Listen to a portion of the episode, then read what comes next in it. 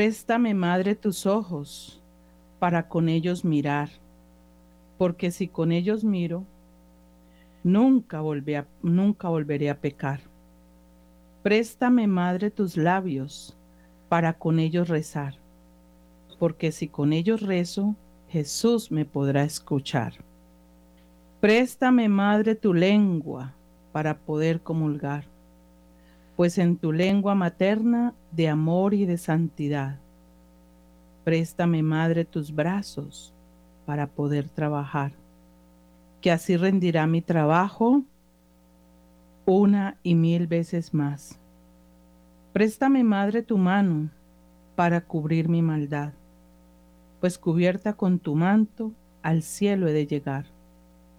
Préstame, Madre, a tu Hijo para poderlo yo amar, pues si me das a Jesús, ¿qué más puedo yo desear? Así será esta dicha por toda la eternidad. Amén, amén y amén. Muy, pero muy buenas noches, amadísimos hermanos, amadísimos oyentes de Radio María, a todos los que nos sintonizan en este momento desde las diferentes plataformas y desde su amplitud modulada o frecuencia radial. Les agradecemos por estar súper atentos a los diferentes programas que preparamos para todos ustedes. Este es nuestro, eh, esta nuestra metodología de evangelización a través de la radio con diferentes temas desde diferentes áreas y con testimonios que nos edifican y nos ayudan a confiar más en nuestro Padre Celestial y en nuestra mamá amorosa, la Virgen María. Recordemos que, que Radio María es la gracia de una presencia.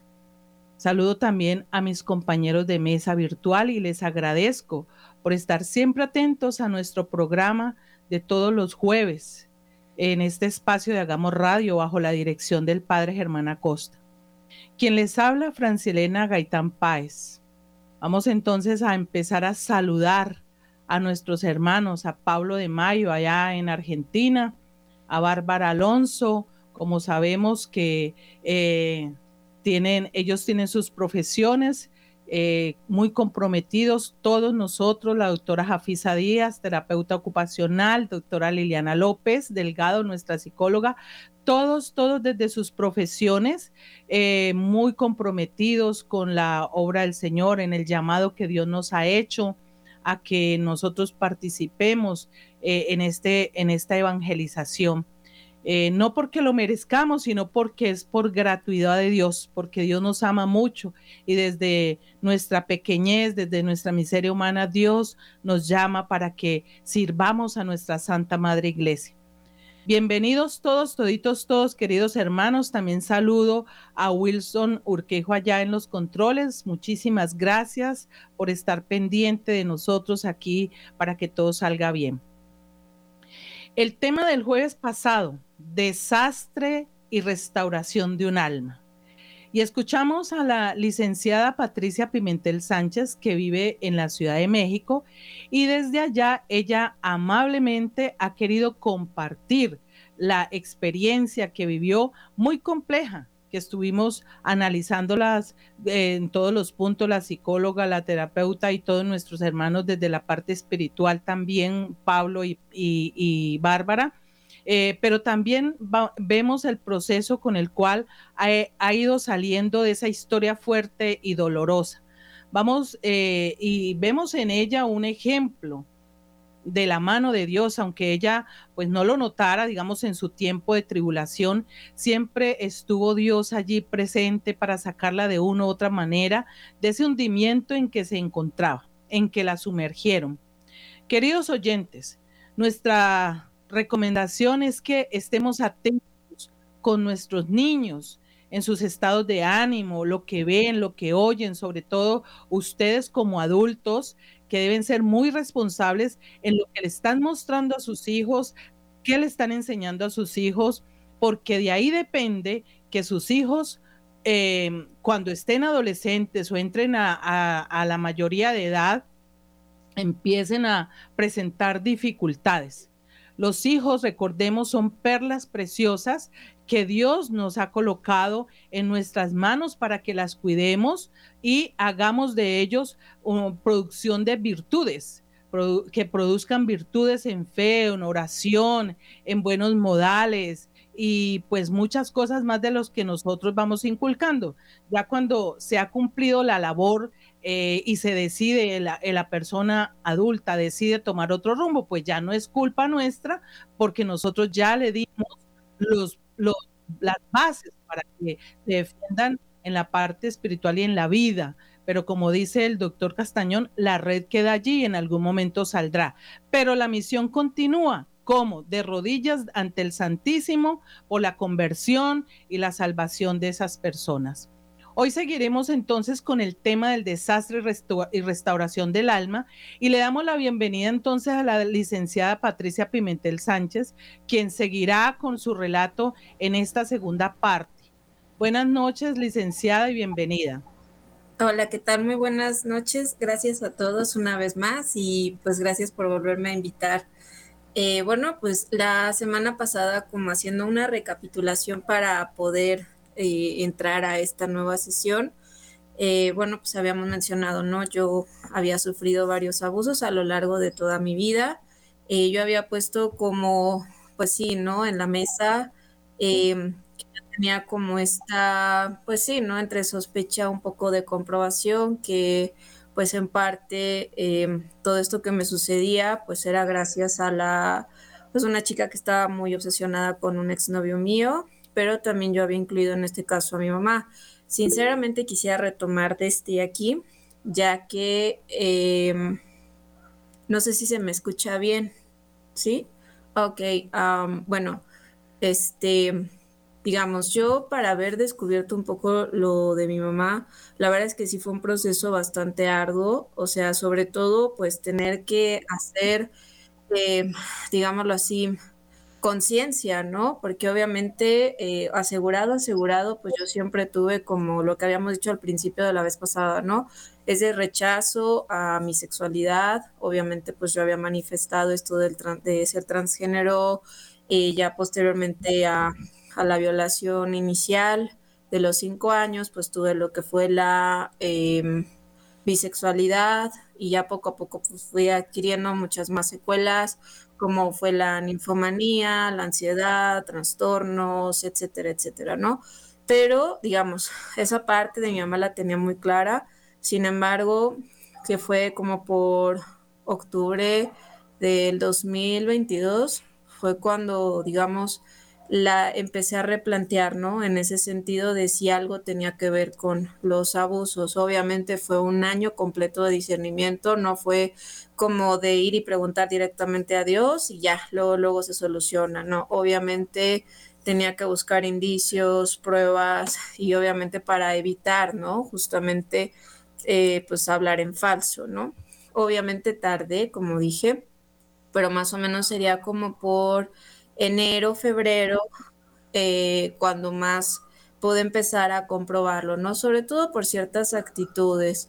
Más que nada eran siempre como de rechazo y todo. Pero bueno, a lo que quiero llegar es que pues no quisiera que los oyentes pues se quedaran con esa noción, ¿no? De que, ah, digamos, la historia se cierra con una eh, persona, ¿no? Que hace daño o que, no sé, eh, lastima y ya, ¿no? Sino que sí quisiera que se resaltara que pues Dios obviamente actuó de una manera maravillosa en mi vida. O sea, yo para esta sesión sí quería como también profundizar el tema de que yo nunca he sido muy partidaria al tema de las denuncias, pero no piensen que es como por una especie de negligencia, no Simplemente a veces yo reconozco que las víctimas, en primera veces, o somos menores de edad, o no tenemos familiares que nos apoyen, o si, por ejemplo, yo en mi caso, ¿no? Si llegué a recurrir a los 16 años, o sea, escuchen la edad, ¿no? Aquí la mayoría de edades en México, 18. Entonces, a los 16 años, pues todo tienes que hacerlo con el permiso de tus padres. Y como habíamos dicho, mi padre murió cuando yo tenía 15. Entonces, yo quería hacer esas denuncias a partir de los 16, pero a escondidas, ¿no? para poder salir victoriosa de, de, que, pues no sé, me pudieran llevar a alguna casa hogar o poderme quedar con algún familiar que, por así decirlo, ¿no? Ocupando unas palabras muy básicas, pues que me rescataran. Sin embargo, pues, digamos, eh, pues hubo incluso un abogado, ¿no? Que me pidió favores sexuales porque yo no tenía dinero. Entonces, digamos, siempre era algo así, buscas ayuda, no tienes dinero, entonces dicen, bueno, paga la mitad y la otra mitad la pagas de esta manera, ¿no? Entonces, de ahí yo siempre tuve como ese recelo a no todas las víctimas vamos a tener la oportunidad de denunciar. Entonces, ¿qué se puede hacer con eso? Y entonces yo obviamente siempre viví con esa espinita de quisiera hacerlo, quisiera hacerlo. Y entonces ya cuando llegué a la universidad, y me tocó clase con un padre que nos daba doctrina social de la iglesia, pues él dijo algo muy clave, que las víctimas pues siempre van a desear justicia, pero no la justicia de encerrar a la persona, sino escuchar de parte del victimario o de la victimaria un perdón. Más que nada es esa la justicia que uno desea, dice, porque aunque tú encierres 20, 30, 40 años al agresor, la víctima nunca va a estar contenta ellos siempre esperarán un perdón y como nunca llega, siempre viven frustrados. Entonces yo al enfocar en esa parte, ¿no? Y luego decir, no tenía yo la oportunidad monetaria. Hasta hace poco todavía tampoco no la tenía. Entonces, por eso, digamos, no soy partidaria de las denuncias. Esa es mi excusa. Ahora bien, con esta premisa, pues entonces yo decía, ¿cuál va a ser la solución para que yo sane y también pueda perdonar justamente a mi mamá y a la otra mujer que les digo, ella es mucho más culpable que, ninguna otra persona que conozco, hasta esta chica. Entonces, eh, lo primero que a mí se me ocurrió fue profundizar más que nada el Padre Nuestro. Y entonces cuando dice, perdona nuestras ofensas como nosotros perdonamos a los que nos ofenden, significa pues Dios cada que te confieses, Él te va a perdonar, pero si tú nunca perdonas, entonces Él va a estar equiparando, ¿no? Tu perdón que das al que Él te va a dar a ti. Entonces yo dije, bueno, tengo que empezar perdonando a victimarios, victimarias y olvidándome del tema de las denuncias. Así que con esa mirada, todo el año que yo estaba en discernimiento con mi mamá, así me la pasé, perdonando y sobre todo viendo mis sufrimientos, eh, como ya lo habíamos dicho, yo tuve también problemas espirituales en un grado muy pesado, o sea, si era de marearme, siempre estar muy cansada, eh, casi nunca poder trabajar. Eh, y lo poco que trabajaba pues era muy sufrido, eh, me enfermaba seguido sobre todo como pues no sé, de no entender bien las cosas, se me olvidaba todo, eh, pesadillas todos los días. Entonces yo todo eso empecé a ofrecerlo por mi mamá, por su conversión y sobre todo de si mi mamá participó en algo así de feo, pues que Dios la perdone, que logre Dios que ella se arrepienta, que ella pueda confesarse, o sea, ese era siempre mi ofrecimiento y así duré todo un año casi hasta que en junio dije voy a dar mi último paso a toda esta sección, ¿no? De, de buscar, pues por así decirlo, ¿no? A través de mi intercesión, pues la redención de mi madre, como les digo, no tanto del el tema de si participó o no de los abusos, sino de todo lo demás que traíamos como familia. Y sí, justamente hablé con el sacerdote de su parroquia y le conté así en general todo lo que yo tenía, o sea, lo seguro y lo que estaba en discernimiento, ¿no? Y entonces el padre dijo, bueno, pues eh, ahorita vemos que ha estado muy enferma, entonces yo voy a, a, a, ver si puedo convencerla, si claro, obviamente con voluntad propia, que ella quiera confesarse y hacerse la unción de los enfermos. Y justamente 15 días antes de morir le dieron la unción y le dieron la confesión. Y entonces ya cuando pasaron unos 10 días que mi mamá había fallecido, me voy a ver a este sacerdote porque tenía que entregarle una prenda de ropa, este, una, no recuerdo ahorita bien, creo que era un roquete. Y entonces, ah, se lo había este, mejorado porque le había tenido unas fallitas, ¿no? Y entonces él me dijo, tu mamá se confesó, y todo lo que me dijiste, pues sí, sí se arrepintió, así que no te preocupes, tu mamá va a estar en un buen lugar. Entonces yo a partir de ahí, o sea, sí me quedé más con la, la impresión, ¿no? De vale mucho más la pena luchar, ofrecer, todo lo que tú tengas, así lo bueno, lo malo, lo más triste, lo difícil, para que una persona que tú consideras que es como alguien que te hace mucho daño, pues mejor que se salve, en vez de que solo eh, descargues tu odio, tu rencor y demás, y se termine condenando, ¿no? Porque yo también soy muy, muy devota a San Miguel Arcángel y hubo un tiempo en que yo sí rezaba casi diario el exorcismo, ¿no? De San Miguel Arcángel por mi cuenta, o sea, eso sí se puede hacer como laico, no necesariamente yo iba a imponerle las manos a cualquiera, obviamente no, o sea, eso era solo personal para mí leerlo, ¿no?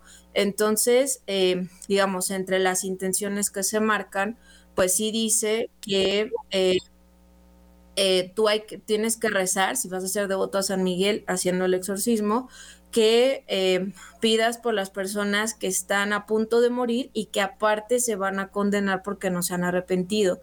Entonces yo también, eh, bueno, pues cada que he asesorado a personas que sufrieron abuso sexual y que estamos en este camino de sanación de su abuso, si les digo, yo prefiero que no te desgastes en denuncias, sino que te enfoques en salvar por medio de tu intercesión y tus sufrimientos a esa persona que te hizo el daño.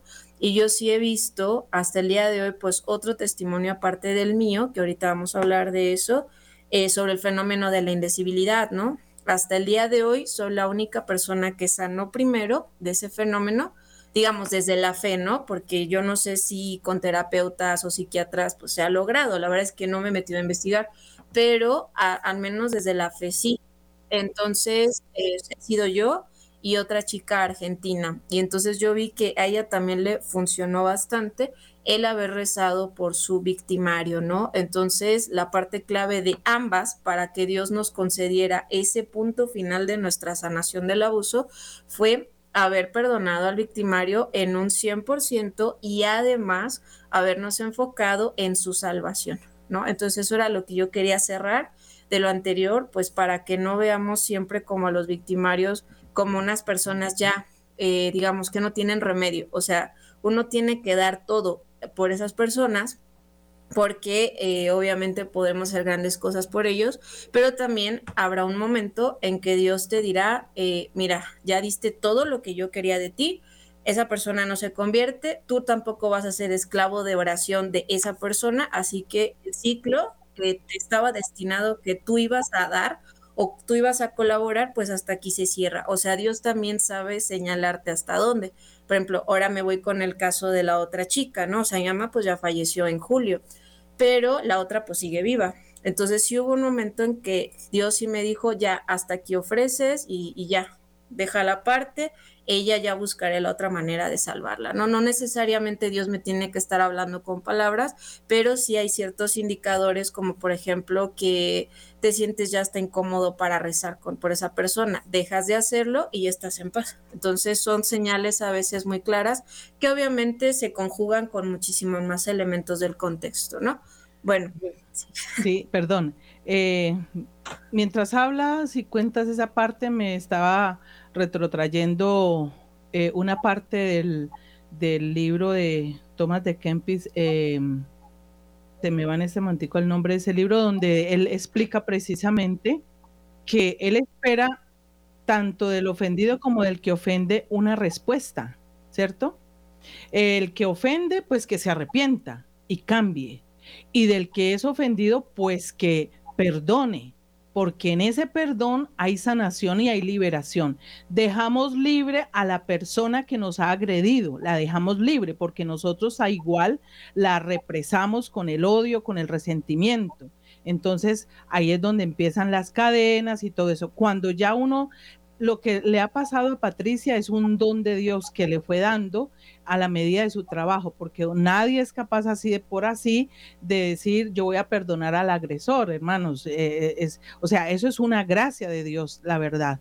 Em, y que también está la parte humana. Usted también decidió, o sea, Dios le propuso en su espíritu, en su corazón, pero la decisión estaba en tus manos, la decisión de perdonar. Y de hecho, queridos oyentes, al escuchar a Patricia, pues mire, el caso de ella, los que vienen escuchando anteriormente el programa, se dieron cuenta de toda la odisea que ella vivió, de todo este problema, de toda esta problemática en que empieza desde su niñez. Entonces vemos cómo ella se fue envolviendo en eso. Por eso es que hemos llamado a este tema, lo hemos llamado precisamente em, la, digamos, mm, pero es que desastre y restauración de un alma, el desastre en que la sumergieron los adultos eh, y vemos su restauración, cómo ella ha ido saliendo poco a poco con la gracia de Dios, con personas ayudándole y el deseo ya de superarse, aunque como decíamos a ocho días, ese fue su, como su, su método de esconderse, pero que hoy en día le sirve para ayudar precisamente a personas que están viviendo ese mismo esa misma problemática.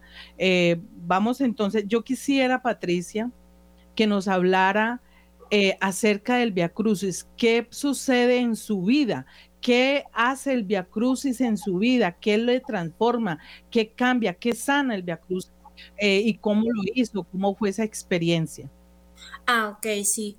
Bueno, como yo les había comentado también la vez pasada, pues, bueno, yo tengo un amigo religioso que él tuvo como esa iniciativa cuando estaba en la universidad de hacer una tesis para poder, em, digamos, hacer una pastoral de atención a víctimas de abuso sexual. Obviamente nuestro primer título era otro, pero bueno, yo era su asesora en ese momento y le ayudé a hacer como un pequeño esquema, un poco de investigación y entonces, eh, a la par de ese tiempo, obviamente yo cada que investigaba, pues siempre me ponía a llorar y todo, pero em, digamos, cuando yo estaba en Canadá, que fue como esa última oportunidad que Dios me dio de o te mejoras o pues vas a tener que tocar fondo de otras maneras muy fuertes y pues gracias a Dios hice caso, pues me propusieron haber rezado el Via Crucis. Yo pues este antes me había desmayado, como lo dije la vez pasada, pero en esa ocasión dije, bueno, pues si es casi casi insanable, ¿no? Eh, lo del fenómeno de la indecibilidad,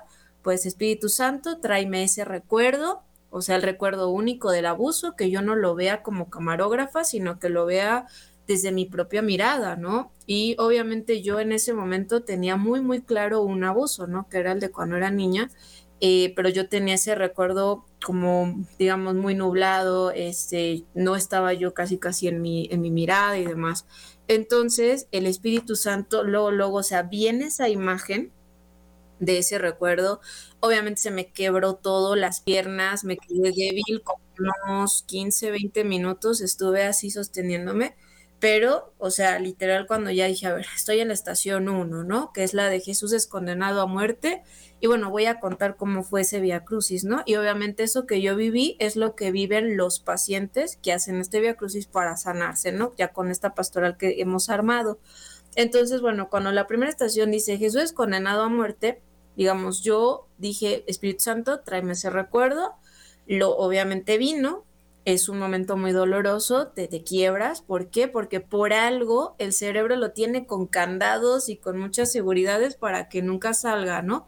Y ya una vez que, digamos, puedes caminar o ya no ves tan nublado, em, claro, obviamente los efectos de cada persona van a ser distintos, pero bueno, esos fueron los míos.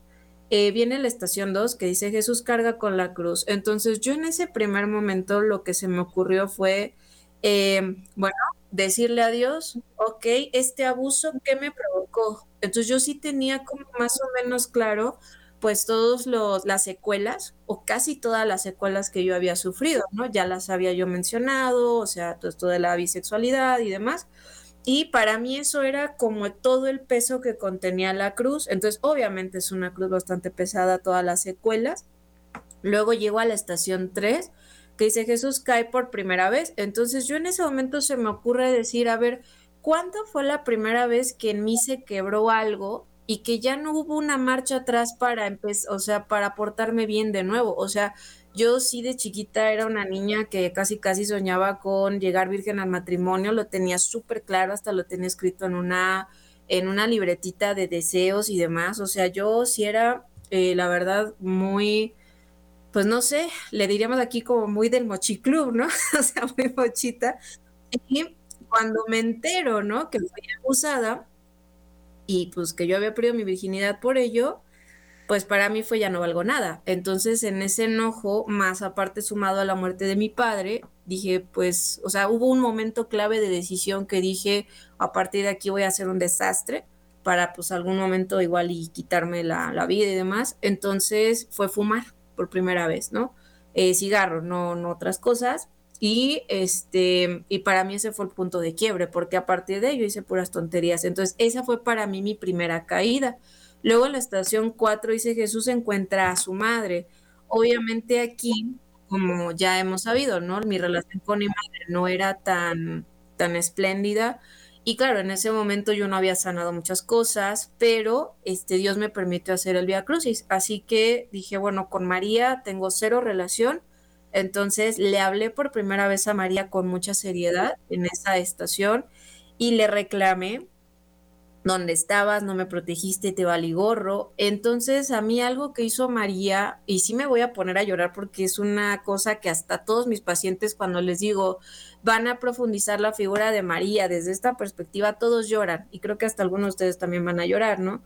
O sea, María lo que hizo fue, o sea, otra vez retomar la escena desde, o sea, del, fenómeno de, indecibilidad, o sea, de, ver el abuso desde mis ojos, pero lo que ella hizo fue mostrarme, o sea, como, ok, este es el abuso, pero a ver, vuélvete a salir, o sea, tú vas a ser el camarógrafo y mira dónde estoy yo parada. Entonces ella mostró que ella estaba detrás del abusador, jaloneándolo de la playera y todo, y suplicando, ¿no? Que ya terminara el abuso, y le pedí a Jesús, o sea, ya para esto, ¿no? Y Jesús pues pregunta al Padre, ¿no? Este, Padre, pues ya dejemos de permitirlo y pues el Padre, o sea, dice, es que esto es parte de su conversión, de su salvación, porque a partir de este mal van a salir cosas buenas, pero por la intercesión de María los abusos no duran cinco horas, o sea, pueden durar minutos, gracias a Dios, porque es gracias a su intercesión que ella está suplique y suplique que eso pare.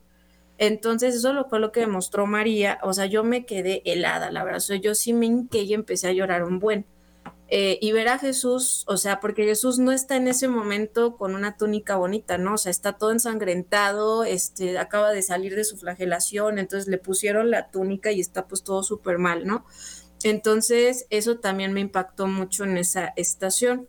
Y obviamente, eh, bueno, eh, yo de lo que sé de mi paciente que ya hizo el Via Crucis, le digo que nada más hemos ido dos, ella, bueno, no tuvo esa visión, pero yo ya le había contado cómo la Virgen estuvo presente, ¿no? Y obviamente ella llevó esa, ese, digámoslo así, ese recuerdo implantado por mí para poder sanar esa en esa estación. Luego en la estación 5 dice, Simón de Sirene lleva la cruz de Jesús, ¿no? Entonces en esta yo empecé a, o sea, como que ya se empieza a relajar todo, o sea, ya vino toda la parte de llorar casi 40, 50 minutos de una manera eh, tremenda y viene eh, agradecerle a Dios, ¿no? O sea, yo le dije al Señor, bueno, bien o mal, sí me mandaste buenas personas, y no nada más que me escucharan, sino yo me enfoqué en esta quinta estación, en la gente que me recibió en su casa, que me dio de comer, que si yo estaba alcoholizada al medio de la madrugada, pues me abrían las puertas para que yo durmiera en un lugar, o sea, ahí agradecí por esas personas. Luego en la estación 6 dice, la Verónica enjuga el rostro de Jesús, entonces ahí sí, gracias por las personas que me escuchaban, psicólogos, psiquiatras que hicieron un excelente trabajo y pues también le daba a Dios gracias, ¿no? Porque es como es enjugarte el rostro de que estás llorando, ¿no? Luego la estación séptima, Jesús cae por segunda vez, obviamente por mucho que Dios te ayude, incluso en la Biblia lo podemos ver, ¿no? Como por ejemplo en segunda de Samuel, ¿no? Capítulo 7, Dios le hace la promesa a, David por medio del profeta Natán diciéndole, eh, o sea, yo, o sea, en tu estirpe estará en un descendiente tuyo que, que, pues va a traer grandes cosas a las naciones, él será para mí como un hijo, yo seré para él como un padre. Y en el capítulo 8, ah, David va y peca, le quita a su esposa al este Urias y lo asesina, termina embarazada la mujer, o sea, por mucho que veamos las grandezas de Dios, pues también pecamos. Entonces yo aquí recordé mi segunda caída, o sea, ya Dios me había rescatado a los 18 años, que llego a, una iglesia exorcista, como había dicho, yo a mí no me atendieron como tal ahí, nada más este, me enseñaron a rezar más o menos y eso fue todo, pero posteriormente yo recaí y hasta peor que al principio de cuando yo tenía de los 15 a los 18. Entonces, em, digamos, aquí yo seguí reconociendo mis faltas, porque eso también es una parte clave del Via Crucis, o sea, a veces sí es como, digámoslo así, muy, muy cómodo en, en, cuando uno es abusado sexualmente, estar echándole culpas a los padres y a los abusadores y tú nunca eres eh, el culpable de nada, tú siempre eres víctima y víctima y víctima, pero casi no somos capaces de ver lo que sí hacemos. Nos creemos como muy perfectitos. Entonces, eh, lo que me encanta este Via Crucis es, no, tú también por tu libertad pecaste. O sea, yo sí tengo conocidos ahora, ¿no? De personas que han sufrido abuso y pues nadie cayó tan feo y tan bajo como yo. Entonces digo, no, o sea, sí se puede ser más tranquilo siendo una persona con abuso. Entonces, todos los pecados que cometí sí fueron con libertad, con decisión, aunque no andaba bien de mi cabeza, pero eso no justifica mis actos. Entonces aquí como que te vuelves a hacer eh, basura tú mismo, ¿no? Reconoces quién eres. Luego estación octava, dice Jesús encuentra a las mujeres de Jerusalén. Y aquí igual, ¿no? Como que viene esa relajación y dices, eh, bueno, Señor, pues aquí le hablo a todas las personas que me rodearon cuando yo, digamos, estaba muy mal. Em, por ejemplo, ¿no? Yo recuerdo una época de los 23 a los 27, o sea, fueron cuatro años, que yo, por ejemplo, estaba en mi casa empastilladísima, con mucha medicina psiquiátrica, yo me escabullía, tomaba al mismo tiempo alcohol, ¿no? O sea, bien, bien feo, porque si la casa este, de, mi, de mis papás pues es, es grande, entonces eh, yo siempre tenía un estudio donde podía hacer muchas tonterías, ¿no? Y entonces casualmente durante esos cuatro años como que siempre iban a visitarme muchos amigos, pero no era como para ver si yo estaba bien, sino después de escucharme, ah, pues vamos a ver qué obtenemos sexualmente de ella, ¿no?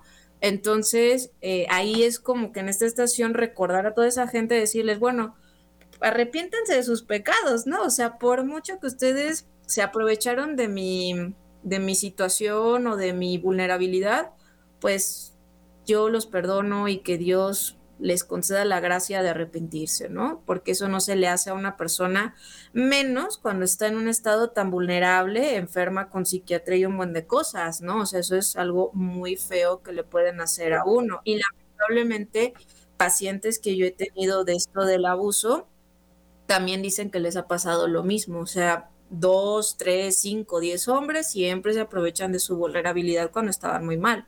Luego dice estación 9, Jesús cae por tercera vez, igual, que es, casi casi aquí recordar la última caída, ¿no? O sea, ya la última vez que Dios te dijo, ya, si no haces caso, pues ni modo. O sea, ya te voy a dejar que, que caigas en lo más bajo y tardaré en ayudarte.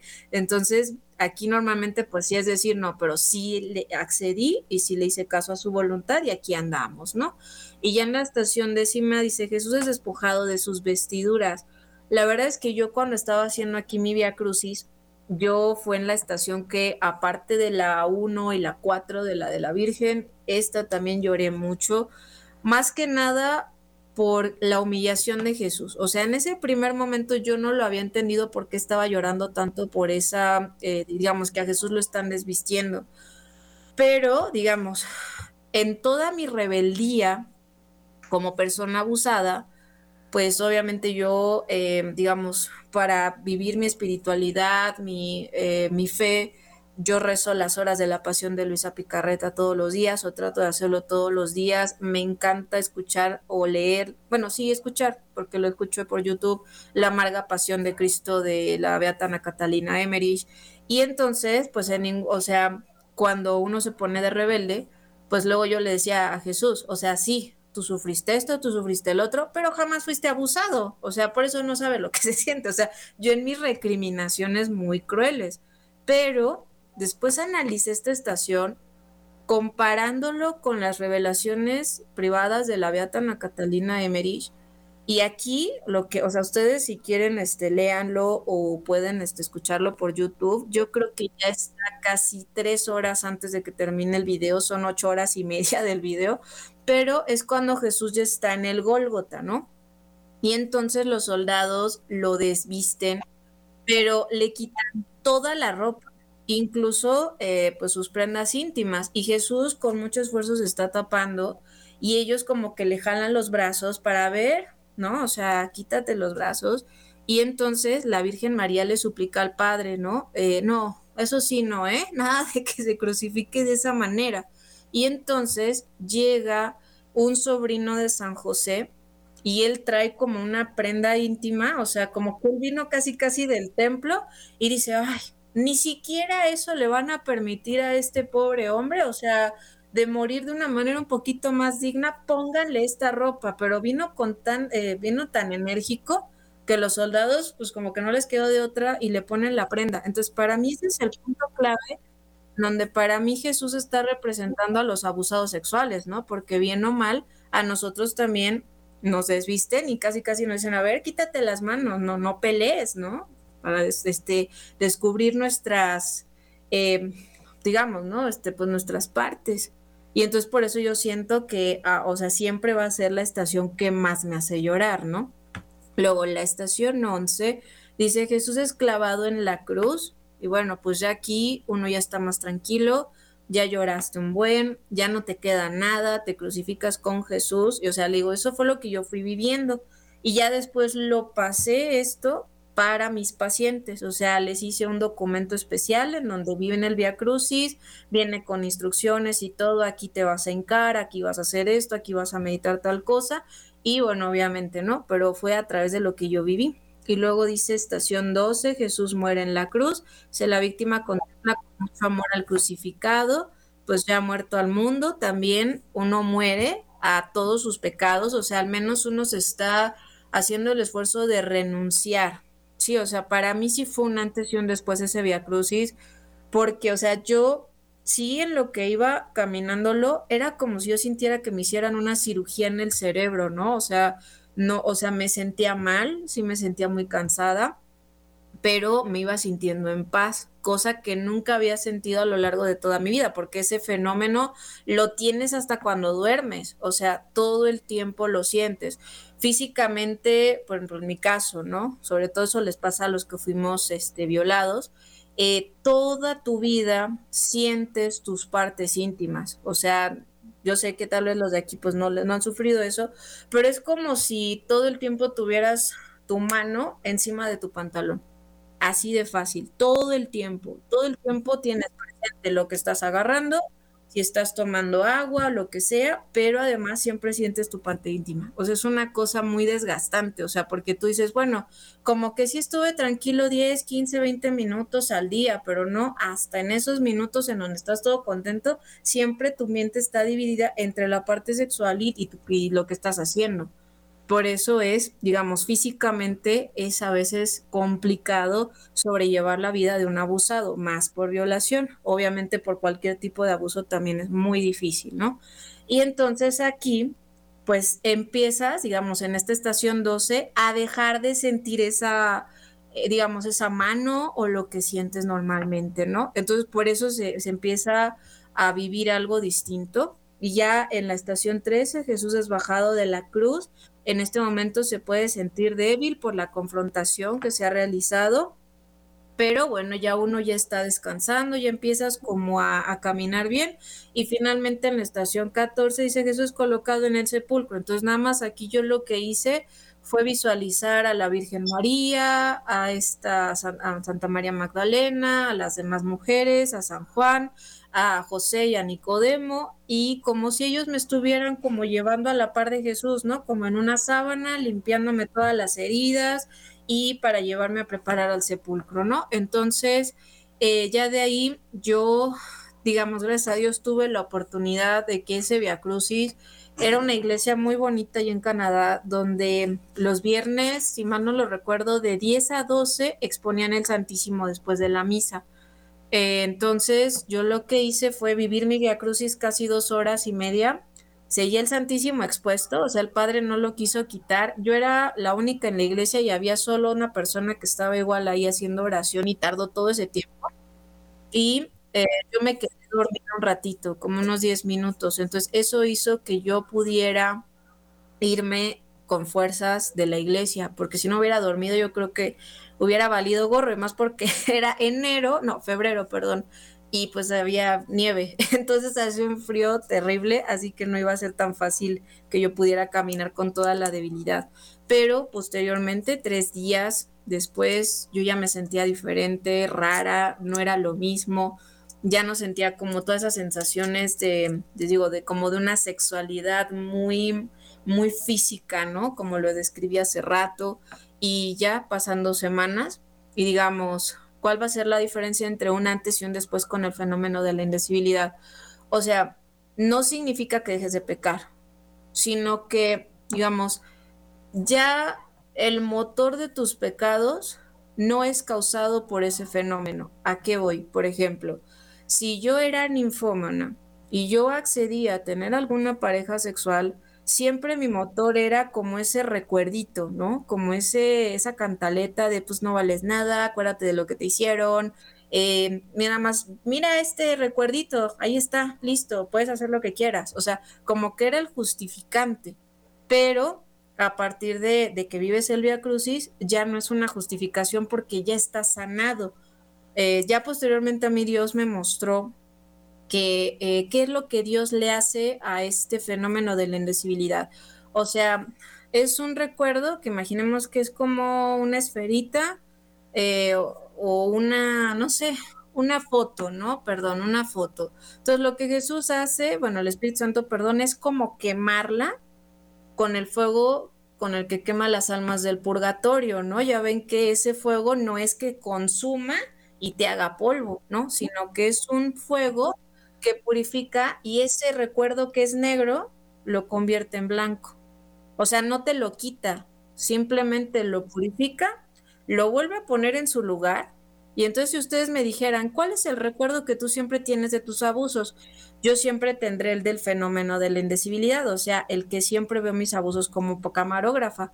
Pero si ustedes me dijeran, a ver, trae el recuerdo original, yo tranquilamente lo puedo traer, lo puedo narrar, y no me hace nada.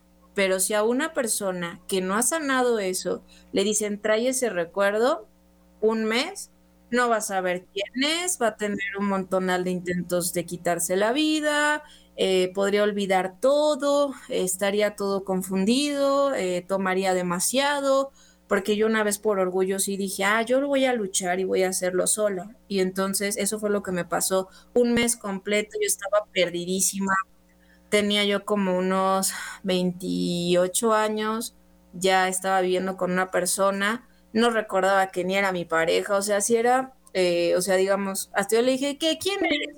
¿A qué horas va a llegar mi padre? ¿No? Y mi papá, pues, ¿de cuándo falleció? O sea, sí es muy doloroso cuando tú traes ese recuerdo sin que Dios te lo haya sanado. Entonces ahí están todas las diferencias, ¿no? O sea, yo puedo vivir tranquilamente con el recuerdo falso o con el recuerdo original y no me hace nada. Entonces, bueno, a partir de todo esto que viví, le di pues con mucha más fuerza a la pastoral, o sea, la terminamos de redactar, este amigo religioso y yo, y ya después tiene del año pasado, ¿no? Que, que este, pues ya lo promocioné con el padre Javier Olivera Rabasi y pues ya de ahí empezamos a tener tanto pacientes como agentes para que se capaciten. Entonces ya ahorita en octubre terminó el primer grupo de que se capacitaron y ahorita pues vamos a abrir un nuevo grupo a la segunda semana de febrero para que quien quiera capacitarse y demás y atender a víctimas de manera gratuita, pues lo harán, pero pues dura el curso unos 10 meses, ¿no? Pero ese es el trabajo que se ha logrado pues gracias a toda la, la experiencia de abuso que yo he tenido, ¿no? Bueno, es una narración bastante compleja, no sé ustedes qué opinen compañeros, bastante compleja, pero también vemos la gloria de Dios. Vemos como Dios, a mí me impactó mucho todo el proceso del Via Crucis, lo importante que es para la sanación.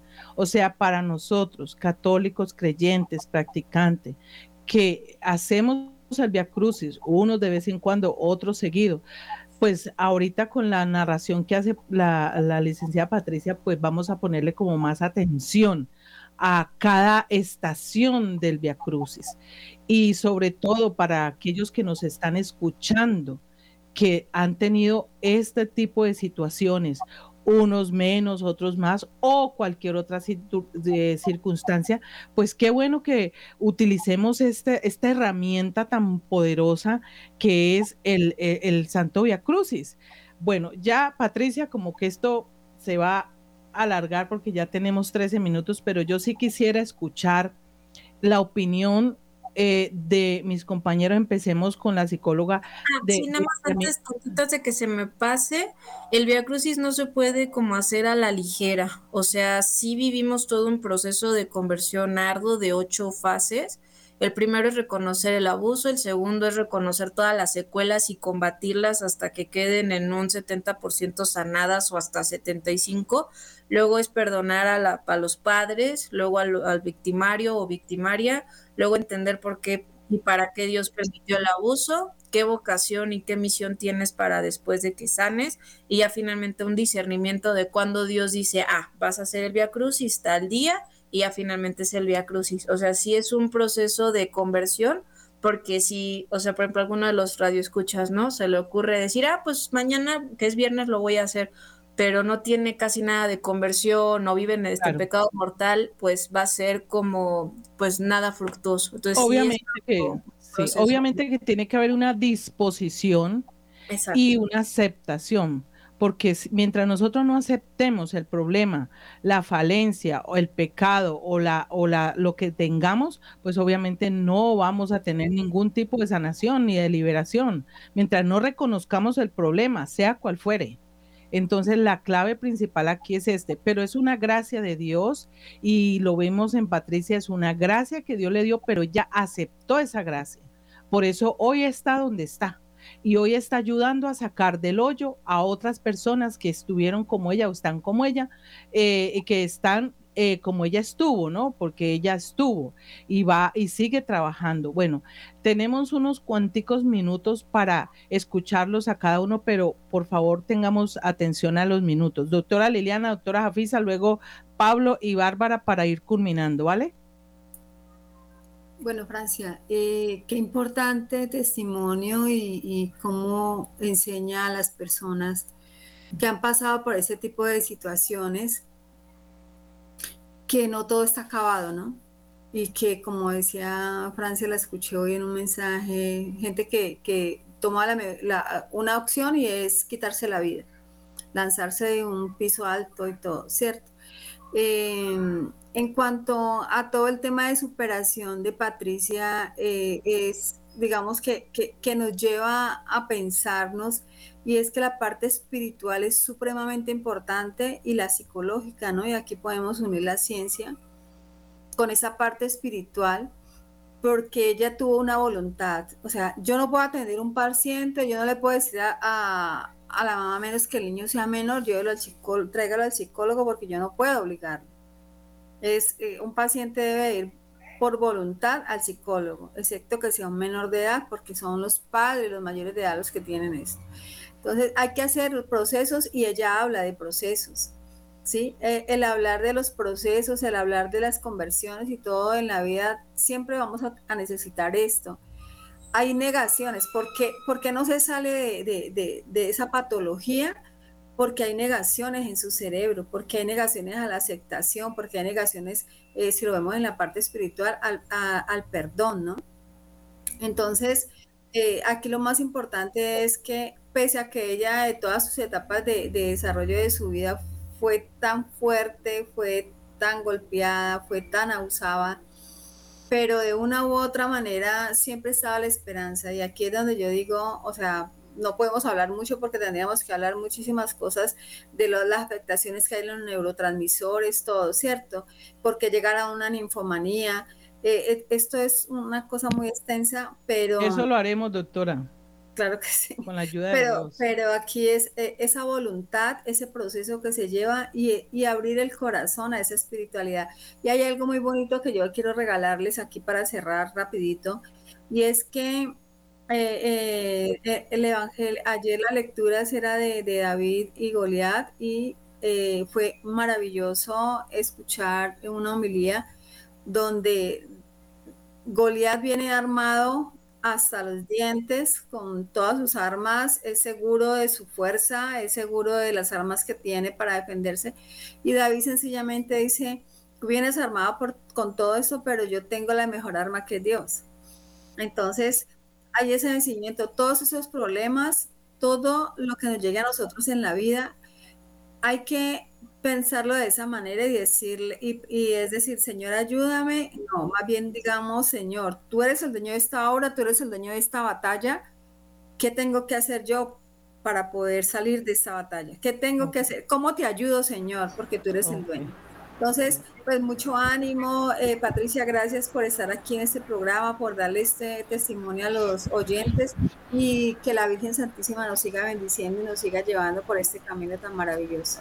Ok, gracias Lili. Eh, doctora Jafisa, para... Bueno, creo que nuestra familia, los colegios, las universidades, eh, las empresas nos hablan del éxito rotundo y todo va a ser éxito y todo tiene que ser exitoso pero nadie nos prepara para los momentos de quebranto y de dolor y sabemos que un abuso eh, sexual, genital, el abuso psicológico eh, deja demasiadas huellas, demasiadas huellas en todo, ¿no? En el plano espiritual, psicológico y hasta biológicamente.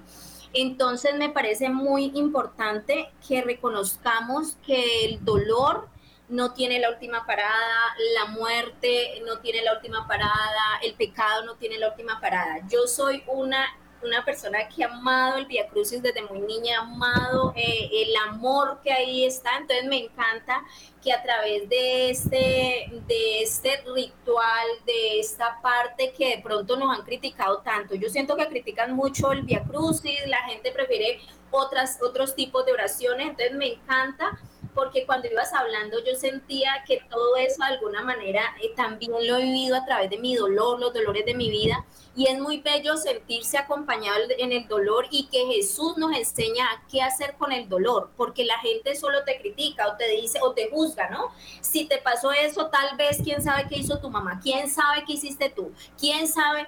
Entonces uno termina culpado por algo que le están haciendo. Entonces uno más silencio, más dolor. Entonces me parece maravilloso darle lugar al Via Crucis y a su poder sanador. Muchas gracias. Eh, Barbarita,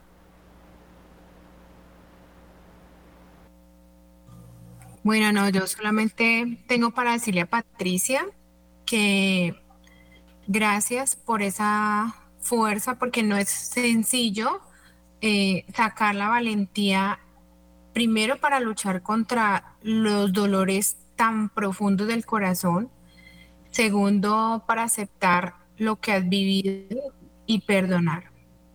Yo también sé que lo que es perdonar y no es nada sencillo abrazar la cruz y decirle, Señor, aquí estoy, no es sencillo. Entonces, eh, para mí es una admiración tu testimonio y lo más lindo es que después de tanto dolor, ayudar con tanto amor a los demás, sin juicio y con entrega total. Así es. Pablo, un minutico ahí para ir cerrando ya. Bueno, eh, yo lo que, lo que me queda de todo esto, um, obviamente un testimonio muy importante, es como, eh, bien dijeron, cómo Patricia trabajó el perdón centrándose exclusivamente en Dios y no en el agresor. Si bien lo perdonó de corazón, esto es muy importante en los procesos de liberación cuando frente a un abuso se abre una puerta a través del cual los demonios atacan preternaturalmente. Ella está lo el, programa anterior, en un proceso de liberación, y, hizo bien el trabajo en centrarse en Dios y no en el agresor, pero muchas veces las personas preguntan qué es lo que le pasa a la persona que me hizo el daño. Yo estoy, estoy interesado en saber lo que le pasa y no se centran en la actividad de Dios y no se centran en Dios, sino más bien en el agresor. Y eso lo que hace es retardar el proceso de liberación, porque están distraídos. Entonces es muy importante lo que hizo Patricia en perdonar, en primero trabajar el perdón, perdonando de corazón, como vimos cuando vimos las cuerdas, y después en centrar ese perdón en Dios, es decir, entregárselo a Dios para que Dios, a su vez, presente al agresor la oportunidad de la conversión. Ya es un trabajo de Dios. Bueno, yo concluyo diciendo lo mismo, pues recopilando un poquito todo lo que han dicho. Eh, el, el, el estar atado por todas estas circunstancias al agresor, sea de cualquier índole que haya sido la ofensa que nos hayan hecho, es como que nos amarran a un poste, tanto al agresor como a, como a la que está agredido, amarrado con el odio, el resentimiento, la amargura. Entonces todos dos están atados. Por eso la llave que abrirá la puerta para entrar al reino de los cielos es el perdón.